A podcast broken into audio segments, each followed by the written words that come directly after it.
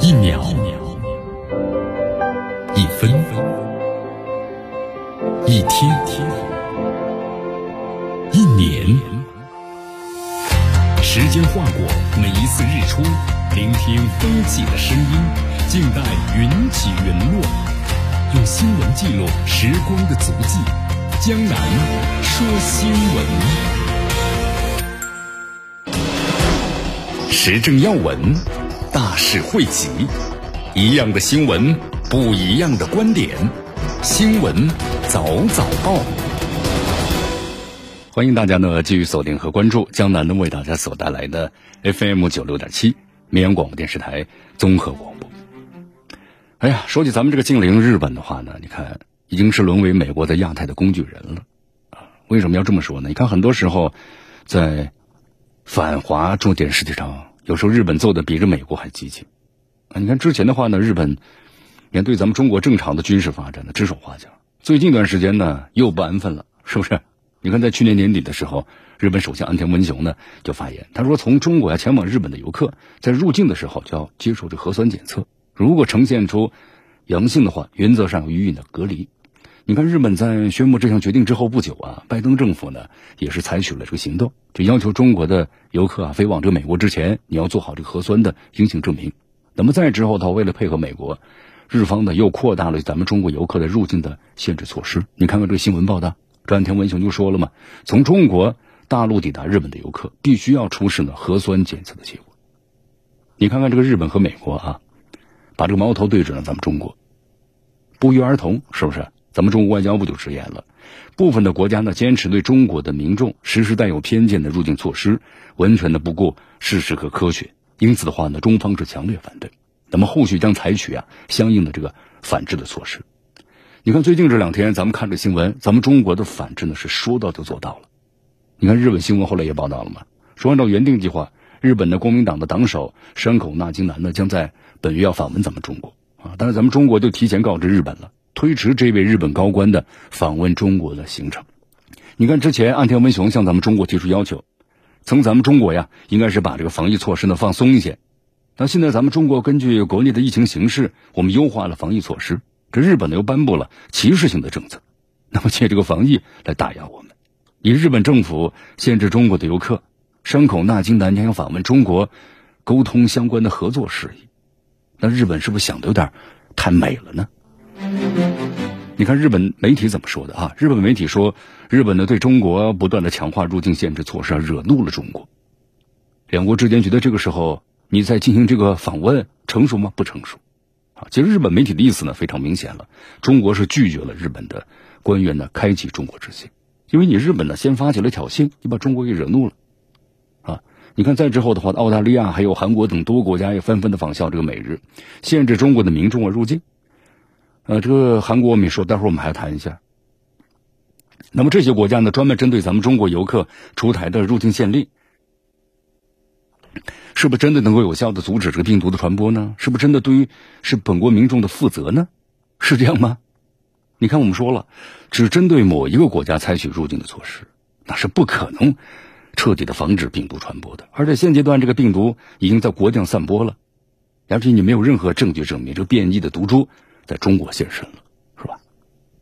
那么来自于中国的游客呢，实际上是和其他国家的游客呢没有什么不同，因为中国国内的病毒传播情况和和他很多其他国家都是一样的呀。那这就咱们能够看出美日等国家的这些限制的措施，它的本质是什么了？没有科学依据，无非是讨好呢这美国啊，日本、韩国这么做，对吧？完全无视本国利益，缺乏战略自主，那到头来就是那句老话呀，作茧自缚。好，江南再为大家呢说一下，像这个韩国，你看这个韩国最近呢，在这个域外势力的我们说授意之下呀，以担忧呢说中国的境内出现了新冠变种的这个毒株，维护本国的公共卫生还有公民的健康为由，对出入咱们中国入境的游客呢实施一系列带有歧视的限制措施，那么引起两国纠纷。韩国的这个限制措施，我们说了，它已经超出了科学、客观、务实的立场，它带有呢不加掩饰的歧视性啊，是一种人格的侮辱。你看这个韩国的限制措施啊，它不不限于的是挂小黄牌、军警监视、天价核酸，包括呢关这个小黑屋子等等。你看这个情况呢，引起了咱们中国的高度关注。外交渠道呢，先进这个交涉，交涉呢没有结果怎么办呢？那中方对等的原则嘛，进行了三大这个反制啊。第一，就暂停签发韩国公民的赴咱们中国的短期签证，包括呢什么访问呐、商务呀、旅游就医啊、过境啊，包括一般的私人事务等等。而咱们中国还特别强调了一点嘛，只有韩国你把这个对中国的骑这入境的措施取消了，那么中国才会呢做这个后续的调整。还有就是咱们大幅收紧了韩国的公民啊赴中国呢长期签证的审核标准。你看咱们中国的新规要求，在办理签证的时候，你申请人必须是本人亲自到中国申请的这个服务中心递交申请，而且还要留存的实质的指纹。呃，还有就是咱们中国呢暂停对这个韩国公民啊签发口岸的签证，包括呢韩国公民来到中国实行七十二小时的过境的免签的政策。你看咱们中国对这个韩国呀反制措施一出来。那在韩国引起了震动啊！韩国的总理就说了嘛，呃，不将中国的举动呢视作是报复。韩国这个总统的尹锡悦就要求韩国外交部要向中国呢充分说明韩方的立场。那么韩国的经济产业界就很担忧了呀，失去中国游客之后，你包括像旅行社，还有这个航空公司，还有呢就是零售业，包括呢化妆品公司等等，我们说都会遭受巨大的损失啊。其实，在韩国呢，有一个很大的特点，什么特点呢？就是外宽内忌，啊，这可以说是刻入他们民族血脉中的一个特性，很无论如何很难就是根除。你就拿这本次这次纠纷来说吧，你看这韩国政府呢，嘴上说哦，我没有把中国的反制视为是报复，然后又尝试呢通过外交渠道啊阐述一下我的我的立场什么，但是你私下里呢，又暗暗戳的对中国的进行这个报复。在中国反制之后，韩国政府呢宣布，要求所有来自于呢港澳的航班只可以降落在呢首尔的仁川国际机场。那么这个措施要实行到呢二月底，也就是说呀，不仅是香港到这个釜山，航还有济州的航线肯定受影响了。那么港澳游客呢，他们从这个仁川国际机场进入韩国之后呢，也没办法呢转乘这个内陆机啊前往其他的城市啊。所以这事儿呢，后来又引起了香港特区政府的高度关注啊。再之后呢。港府的发言人就表示啊，特区政府呢认为韩方的这个限制措施不合理，那么已经去信韩国当局，也联系了韩国呀驻香港的总领馆，表达了强烈的关注，就要求当局呢取消相关的措施。你看，在这个韩国公布就这个项措施不到四十八小时之后呢，香港的食物环境卫生署食物安全中心啊就发布了一个公告，说受韩国境内的高致病性的 H5N1 禽流感的这个影响，那么中心呢。暂停从这个上述地区进口的韩国的禽肉，包括呢禽类产品，保证了香港公众的安全。你看，我们说港府的，呃，这个这个措施的话呀，确实那么值得咱们思考一下，对吧？道理很简单，你因为韩国这个高致病性的禽流感的爆发，你看在去年十一月底开始嘛，那么香港特区政府呢没有什么特别的一些举措，但是现在呢，现在是立刻停止了。对吧？韩国宣布呢限制措施之后不久就停止了，那么这是什么呢？这是向韩国发起的反击的意味啊！这几乎是不言而明了。好，其实，那么中韩如果这么继续僵恶下去的话，我们说肯定会影响了韩国啊这个相关的产业啊。目前的话，我们说韩国包括它的政府，包括它的企业，对吧？虽然已经向中国呢释放了善意，但是我们毕竟啊。他们现在所作所为是有所限制的。如果尹锡悦政府呢，你不妥善处理此事，我们说这僵局肯定会一直持续下去的。好，继续锁定和关注江南呢为大家所带来的 FM 九六点七绵阳广播电视台综合广播新闻早早报。好，再来关注咱们另外一位近邻菲律宾。你看，菲律宾总统马马克思呢，在今年二零二三年出访的第一站呢，选在了咱们中国。我们说中国和菲律宾的关系啊，因为这个呃马克思的到来呢，也发生变化了啊。但是呢，又出现了一些新的这个问题。什么问题呢？你看马克思在回国之后啊，菲律宾呢对中国态度呢来了个急转弯。该国最高法院呢裁定，中菲之前的一项合作协议呢没效了。而且还有一位这个驻日本的美军将领告诉媒体说，为了预防的因为台海问题。那么和大陆产生军事层面的冲突，美国已经在日本还有菲律宾啊等国内的所有的这个部署啊，要给中国设下陷阱。你看这个马克思任这个菲律宾总统之后呢，我们说这美国好像都从来都没有停过拉拢这个菲律宾的这个脚步。现在看来这个美国有点按耐不住了啊，要来挖咱们中国的墙角。那有个问题，就是马克思政府，那么会不会受到这个美国的影响呢？你看，咱们先说第一件事啊，这个马克思访问咱们中国之后呢，菲律宾最高的法院呢，就颁布了一项决定，就是该法院的裁定，中国、越南、菲律宾三国的石油公司啊，在这个二零零五年签署呢，就共同来勘探这个南海的石油资源的协议啊，它不符合菲律宾宪法的规定，就说这个协议呢是无效的。你看，都这么多年了。是吗？零五年签署的，你为什么到这个二零二三年，这么多年你才进行这个裁定的？那这背后我们说了，肯定少不了美国的影响啊。你看，在今年这个马克思访问中国的时候呢，他就强调了啊，中国是菲律宾最好的合作伙伴之一，还和咱们中国啊签署了十几项的合作协议。谈到咱们中国和菲律宾在南海的事务时，你看马克思还这么说了吗？他说这个分歧啊，不是中菲关系的全部。回国之后的话呢，也做了很多工作，迅速策划呢有亲美的这个倾向的菲律宾军方的高级将领，那这个意思就不言而喻了，对吧？就是防止这个美国插手的中国和菲律宾南海事务，包括菲律宾军方的事务。但是呢，你再从这个菲律宾的最高法院判决结果来看，那菲律宾依然有人不希望看到中菲走得太近，以致在菲律宾内部呀还有这样的势力存在，啊。那么菲律宾最高这个法院呢？否定了这个协议的有效性，那是不是给中菲关系添堵呢？你看，这个菲律宾最高法院这么说的，他说，根据菲方的一九八七年的宪法规定，啊，菲律宾政府要在自然资源的开发过程中啊掌握主导权，但这个协议呢却赋予了中国、越南相同的权利，他们就认为违背了宪法的规定，所以就说这个协议啊是无效的。啊，其实呢，这个菲律宾最高法院呢，你看他解释的好像是挺合理。其实啊，是充满了要和中方的保持距离的这么一个感觉。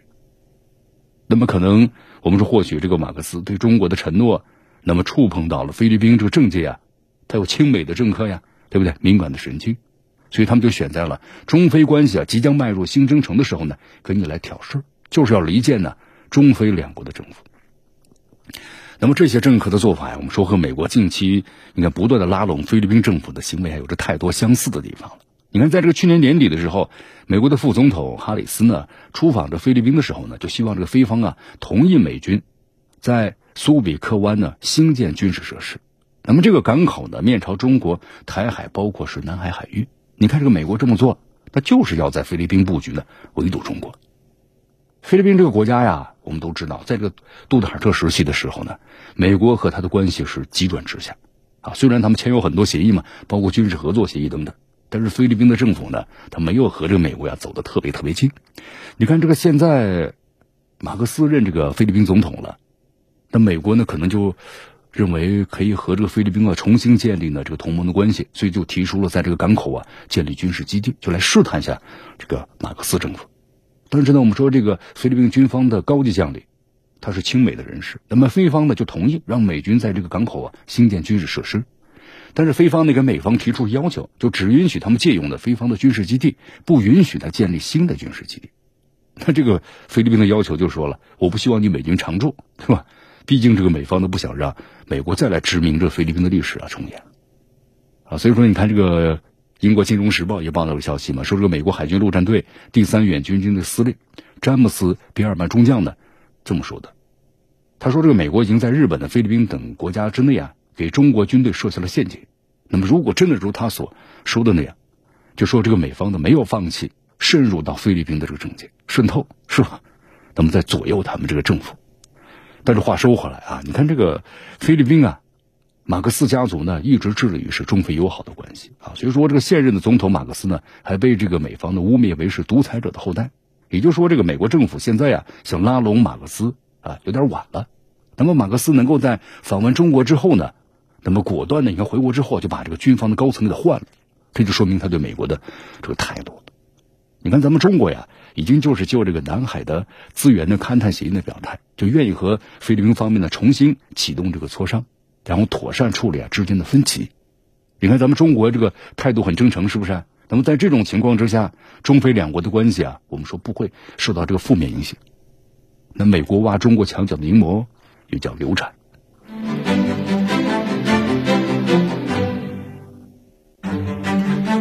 所以说这个国际形势怎么说，很复杂呀，是不是？你看咱们中国外交部长啊秦刚，他第一次访问这个国外的话呢，旅程是目的地定在了非洲啊，新年的首访的非洲，应该是三十三年来咱们中国一直坚持的传统嘛，在节目当中有谈到了，因为非洲这个国家呀，非洲这个整个地区啊，包括国家，那么都有有大量的矿产，但是经济很落后啊，没办法有序的去开采。那么咱们中国呢，为非洲带去了资金和技术，就帮助他们发展。你看，咱们中国除了在经济上呢，还有在技术上援助非洲之外啊，咱们中国在这个国际社会上，就是帮助非洲国家呢获得更多的话语权。你看，咱们中国支持这个非洲联盟加入 G 二零，对吧？就是希望你更多能够参与到国际事务当中去。那么这受到了非洲的欢迎，啊，所以说咱们中国外交部长的秦刚开启这个非洲访问之旅啊，那非洲国家都期待着和中方呢赶紧合作。你，简单介绍一下啊，秦刚外长的第一个访问的第一个这个非洲国家呢，原本是埃塞俄比亚。但是呢，被孟加拉国半路给截胡了。因为这个秦刚外长的专机呢，在飞往非洲途中啊，他要用技术原因呢，要停在这个孟加拉国啊，在这首都达卡。那么停在这的时候呢，孟加拉国的外长啊莫门就等在机场了，然后呢，简短的会晤了一下。但是虽然时间很短，但也有很的高的这个很大的收获。之后双方就两国呀高度评价了关系。啊，表示在新的一年里的加强交往，那么推动两国关系取得新的发展。你看，就在这个中国和孟加拉国外长会面的前天呢，孟加拉国的总统啊哈米德表示说，中方为这个孟方啊提供大量的帮助。那么中方是孟加拉国的重要合作伙伴，也期待着中孟两国呢这个战略合作呀更上个新台阶。这个孟加拉国呀，我们说已经被列入咱们“一带一路”重要的节点了，就是和这个呃咱们的邻国呢巴基斯坦一起。共同打造咱们中国这个经济的辐射圈我们说这个就在印度的，包括一些西方国家眼里，现在格外的扎眼了，怎么就看不顺眼了？你看这个西方国家看着咱们中国的一带一路，对吧？那么带动了咱们中国周边，包括呢像这个非洲啊等等，包括像在欧洲，对吧？那么更好的发展经济方面，但是呢去妖魔化你。七国集团呢还宣布启动呢全球基础设施和投资伙伴的关系。你看，他们就想仿造咱们中国的一带一路，就跟你对着干。呃，在这个孟加拉国外长啊和秦刚外长的会面的，就是商谈会谈之后的后一天，这个孟加拉国首都就出事了，这个打卡乱了。呃，怎么回事呢？为大家介绍一下啊。那么就在这个会面的第二天呢，你看这个在孟加拉国的首都打卡呀，有大批的民众走上了街头，他们有要求啊，这个总理。哈希娜呢辞职，举行新的选举，这到底怎么回事啊？根据了解的话呢，是民众好像对这个食品和价格、能源的上涨所表示的不满和愤怒，认为这个政府呀要负担起相应的责任。呃，孟加拉国的反对派呢，民族党这个民族主义党，包括他的盟友，在首都达卡呢举行了集会啊。民族主义党这个高级这领导人就发表讲话，那么这次集会据说有五万人，那么就要求这个。孟加拉国的总理呢，哈希纳辞职，但哈希纳呢是拒绝了啊，同时将反对派的支持者称为极端分子，就表示啊，不要以为呢政党动摇就会垮台，事情呢不会那么简单的。其实从上个月开始，这孟加拉国就出现了抗议活动了啊，只是没有形成了这么大规模的成批次的活动。那么去年年初的时候是什么原因呢？说是不满天然气价格上涨了，哈萨克斯坦的民众啊就爆发了抗议，但最后呢？就变成了有具有颜色革命的大规模的这个动乱。那么这个孟加拉国的抗议呢，和这个哈萨克斯坦有点相似，所以孟加拉国呢也需要警惕。啊，其实是孟加拉国已经有所察觉了。你看上个月，美国和英国等十四个西方国家呢驻孟加拉国的使团就表明啊，就说你孟加拉国，你们政府呀最好尊重和平集会。那言下之意说，他们都知道开始有有有这个有这个机会了，是吧？孟加拉国总理呢哈希纳表示。不会屈服于外国外的压力，那么希望一些国家呢遵守外交规则。那么孟加拉国政府呀，同时对西方国家的使团呢提出提醒，警告他们呢不要逾越红线。你看这个西方势力啊，我们说一直在呢渗透咱们中国周边的国家，就挑拨这些国家和咱们中国的关系。那么现在呢，对于孟加拉国来说，那这呢也是一个挑战。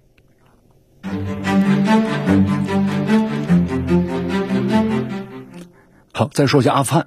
你看这一系列的事情啊，咱们中国和这个孟加拉国两国的外长刚交流完，你看第二天就开始发生这样的这个什么的示威游行活动了啊！你看，包括像阿富汗政府，你看这两天阿富汗政府的话呢，在他外交部大楼附近啊发生了一起呢自杀式的袭击，就有这个袭击者呢想闯入这个外交部大楼，阻拦之后啊就把炸弹引爆了，那么造成五人死亡，还有就是二十多、四十多名的伤者。但是这里面就要注意一个问题啊，我们在节目当中也谈到了嘛，因为在当天呢有个中国代表团原定前往阿富汗的这个外交部，那么随后呢这个伊斯兰国的分支机构啊就发动这些负责。你看，这是已经是一个月以来啊，那么这个 ISIS 创造的第二起这个袭击了。所以说，看来咱们中国公民已经在阿富汗的被这个恐怖组织盯上了，阿富汗的安全形势也不容乐观呢。这就说明一个问题啊，阿富汗国内有人不想看到中国和阿富汗的政府呢开展合作，对吧？对中国实行的是一种敌视的态度，他想制造矛盾。中国和阿富汗是近邻，那么中国不仅阿富汗呢提供人道主义援助，也要帮助当地人民啊摆脱这个贫困。你看，我们说授之以鱼不如授之以渔呀，但你要让这阿富汗能够尽快的摆脱这样的一个困局，它就发展这个经济。举个例子啊，你比如阿富汗的这个松子啊。是它的特产，是也是当地人民啊收入的来源之一。但是打了这么多年的仗啊，这阿富汗的松子，你在国际市场上打不开这个市场。那么关键时刻，中方呢是伸出了援手，就开通了中阿的空中松子的走廊。你看这阿富汗的松子一到咱们中国呀，非常受欢迎。在咱们中国国际进口博览会上，十二万瓶的阿富汗松子一抢而空，阿富汗收获了大量的订单。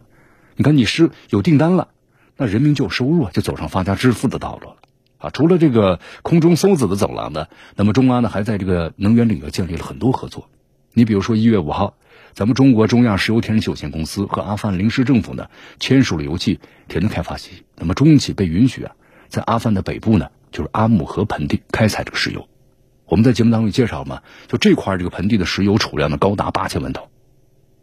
我们开采的话，你出资金出这个技术，那么阿富汗也能从中获利。咱们中企呢每年投资一点五亿美元。那么未来的话，每年会增加到呢这个五点四亿美元。那么这样的话，你看我们会为当地呢创造大量的就业岗位，帮助解决呢就业的问题。当然，你看咱们中国在这边投资的话，需要一个安定的外部环境啊。如果咱们中国公民到了阿富汗，人身安全没有保障，你怎么谈下一步的合作呢？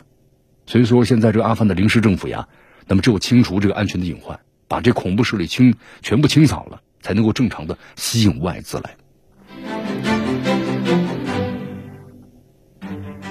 好，不过呢，话说回来啊，现在这个阿富汗的临时政府呀，我们说阿富汗塔利班的目前也有很大的难处啊。你看这个阿富汗塔利班呢，我们说此前只是短暂的上台执政过，然后呢就被这个美国一反口给打下去了啊。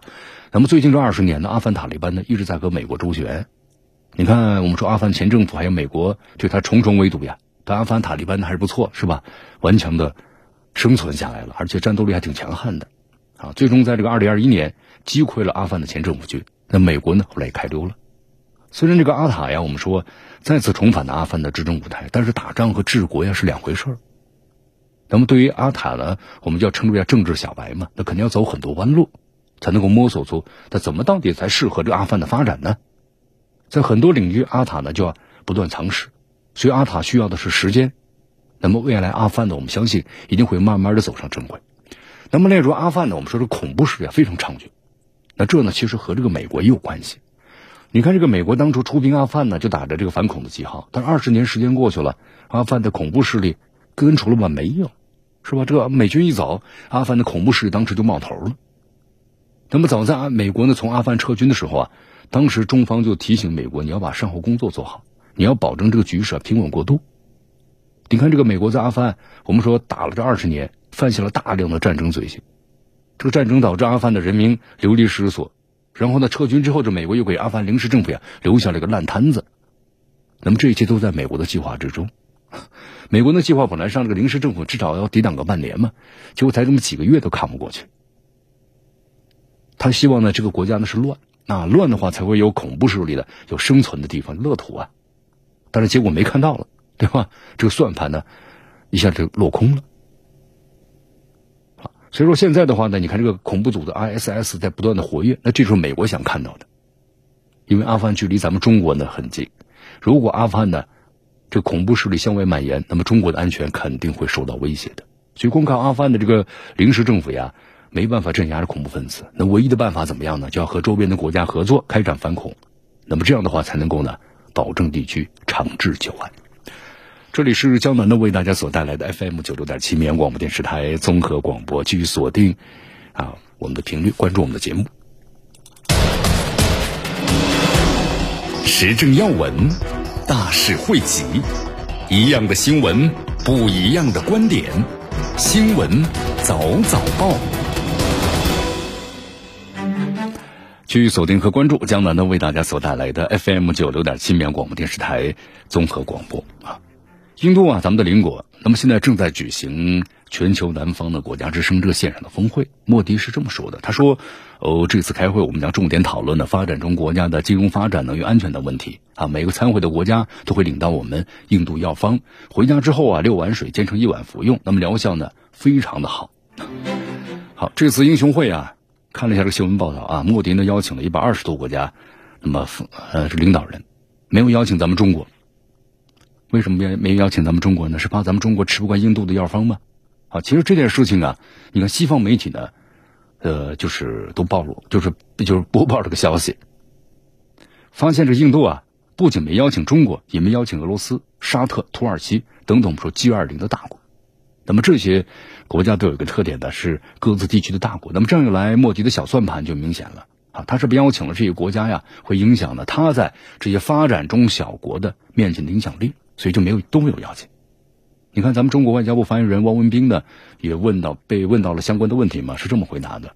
呃，他说这个印度呢确实没有邀请中方啊，但是已经呢提前向中方通报了这么做的考虑。那么至于我们中国呢，不管是不是参与，我们都会积极的在发展中这个世界啊发出自己的声音。中国向来主张的就发展中国家团结一致。那么国际社会呢，也应当对发展中国家的这个意愿呢报以高级的关注。好，咱们再。回过头来说说莫迪的英雄会啊，那么今年的话呢，确实是属于印度的一年，因为他们印度也担任这个 G 二零的轮值主席国，国际影响力啊得到很大的提升。那么莫迪这么做呢，其实目的就很明确啊，想进一步的提升啊他在这个发展中国家呢这个话语权，所以他就把这个中国、俄罗斯、沙特呀等国呢排除在外，就是和实力呢都没有特别强的国家，咱们在一起呢说悄悄话就很有必要了啊。你看，我们说在几个月前，印度的经济总量呢超过了这个英国，那么他们呢，我们说在世界范围的影响力呢，其实也相当有限的，啊，一方面呢，分析一下啊，这是印度的不结盟政策决定的，就他不和任何国家的为敌啊，也不和任何国家的为友，那么这样的话呢，能够保证印度啊在外交政策上的独立性，但是也有一个问题，它在国际上的重要性，那么就不高了。那么可能有人会说，咱们中国不是也，呃，坚持这个不结盟吗？那为什么能在世界范围之内有这么大影响力呢？你看咱们中国影响力啊，不是光来自于这个人口啊，我们人口确实挺多的，十四个亿。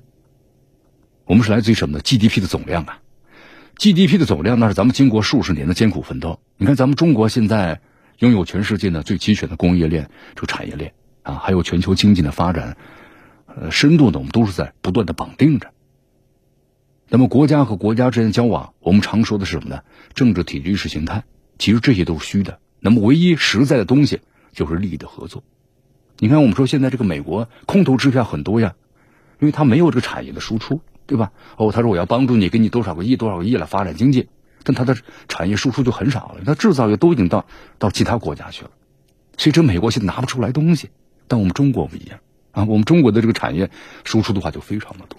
能够帮助呢一些国家发展它的经济，那么这就叫利益合作，是对不对？我们中国能够这样产业输出，那国际影响力就大。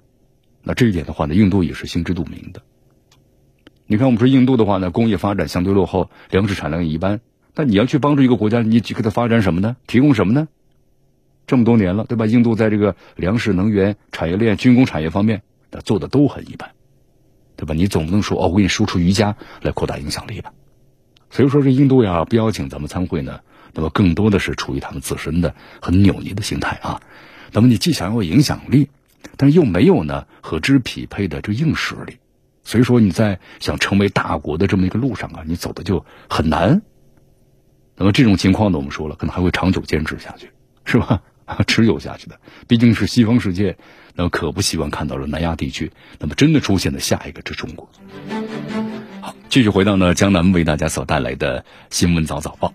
继续锁定 FM 九六点七绵阳广播电视台综合广播。再来说一下俄乌冲突啊，打了十个多月了，现在看来的话呢，还是没有谈判的迹象。你看，最近一段时间新闻，双方都扬言要发动春季攻势啊。美国国务卿呢，也是前国务卿，就是基辛格，语出惊人。昨天有个消息，给出了他说解决的这个办法，就希望呢乌克兰保持中立。啊这是这个美国前国务卿基辛格呢，刚刚写了一篇这个最新的文章，对这个俄乌冲突呀。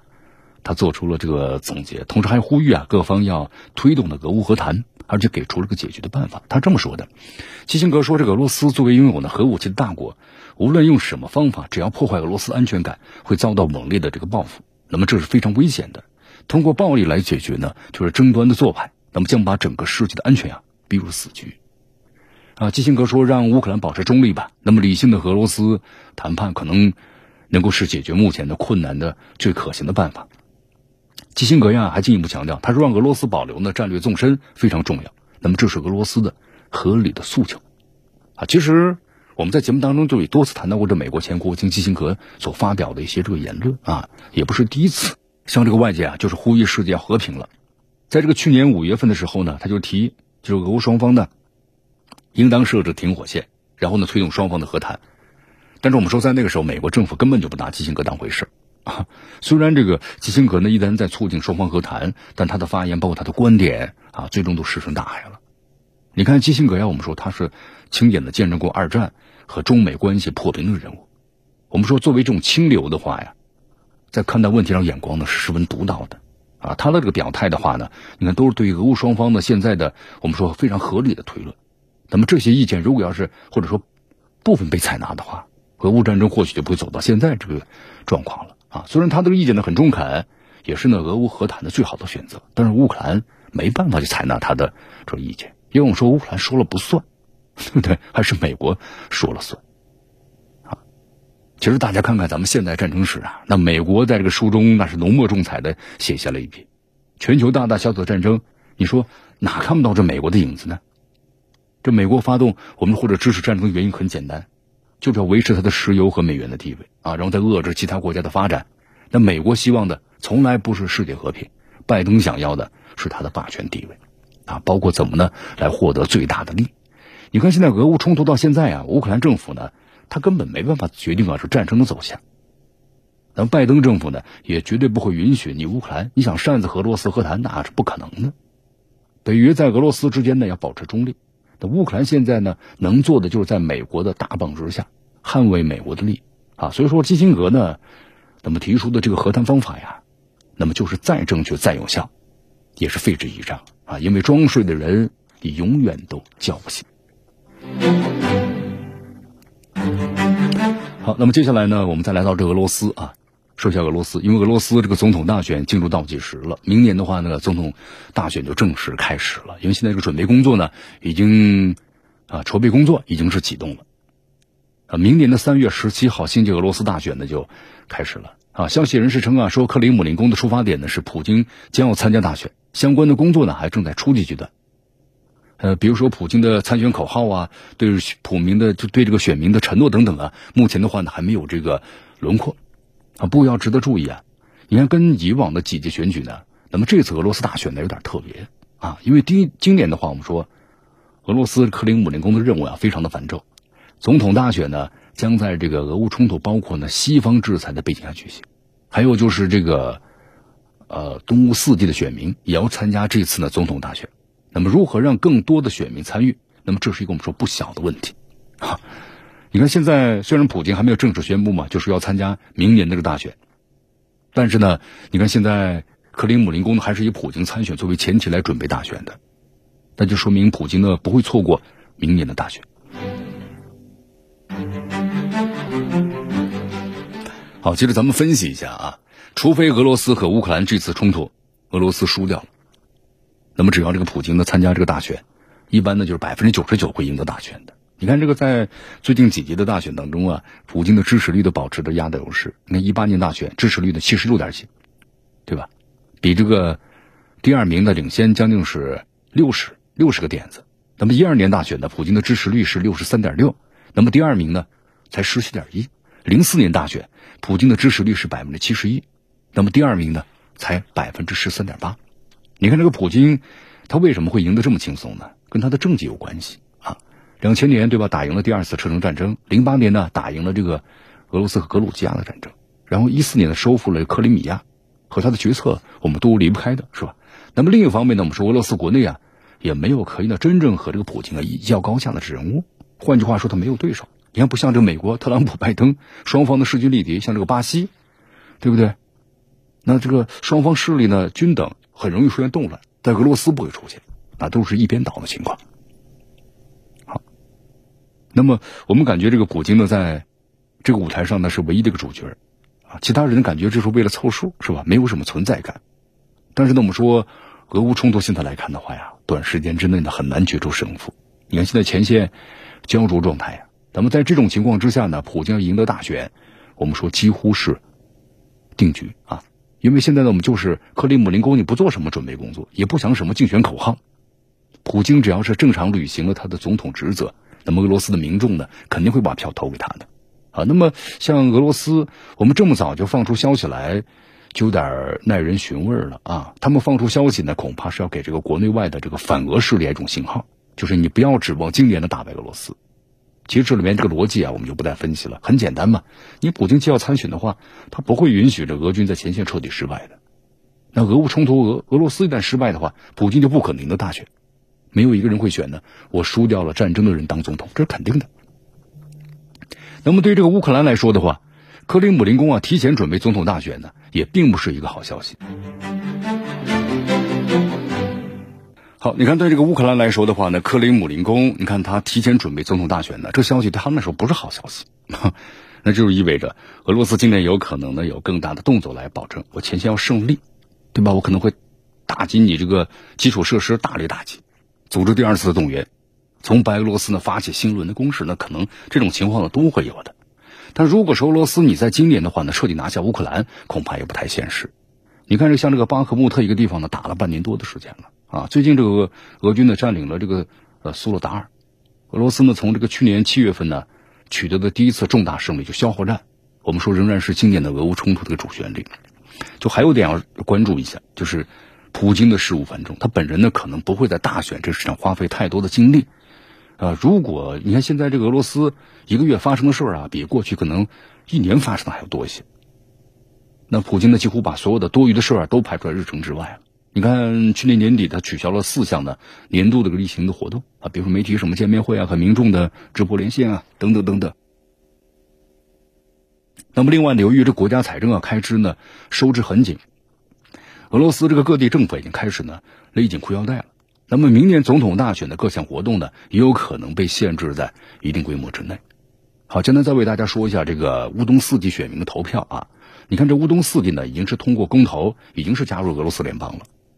那么当地选民的参选度啊、参与度呢，其实好像不尽如人意，就很多人呢投票的意愿呢就太特别低，就不想参与。那么对于这俄罗斯来说呢，如果能调动更多的当地民众，那么投票的话。那么就能够在很大程度上的证明，那么东乌四地啊并入俄罗斯的合法性。因为呢，我们说这种做法呀，它是给俄罗斯国内民众看的，也是给这个国际上看的啊。因为呢，有一个不可否认的事实嘛，就是东乌四地的话呢，包括克米亚独立，包括他们入俄，在国际上被大多数国家呢都没有承认的啊。所以说，这个样子还要做出来。好，我们再来到这个美国啊，现在拜登的话呢也挺感到疼头疼，对吧？年纪大了，但是也挺头疼的。怎么回事呢？这个拜登呢，因为这个机密文件、机密文件的事情呢，你看文件门，然后在美国呢持续的发酵，引来了质疑啊。包括像这个斯诺登都嘲笑了，说至少我把文件还加密了。那美国呢？你看这个拜登他说放在车库里头了，我拿了把锁把它锁上了，就是安全的，对吧？目前白宫的话呢还在找这个各种理由为拜登的洗白。你看，这美国媒体表示啊，那么既曝光呢，在这个拜登的私人办公室呢，发现了十份的机密文件呢，还有他的助手在其他地点呢，也发现了私藏了很多政府的机密文件，啊，这是被发现的第二批了。拜登的律师透露说，这批文件呢，是在拜登家的车库的储藏室里发现的，啊，旁边呢停着他的跑车。哦，他说，那后来拜登说呢，哦，我的车库上锁了吗？对吧？我是锁起来的，应该没有任何的问题。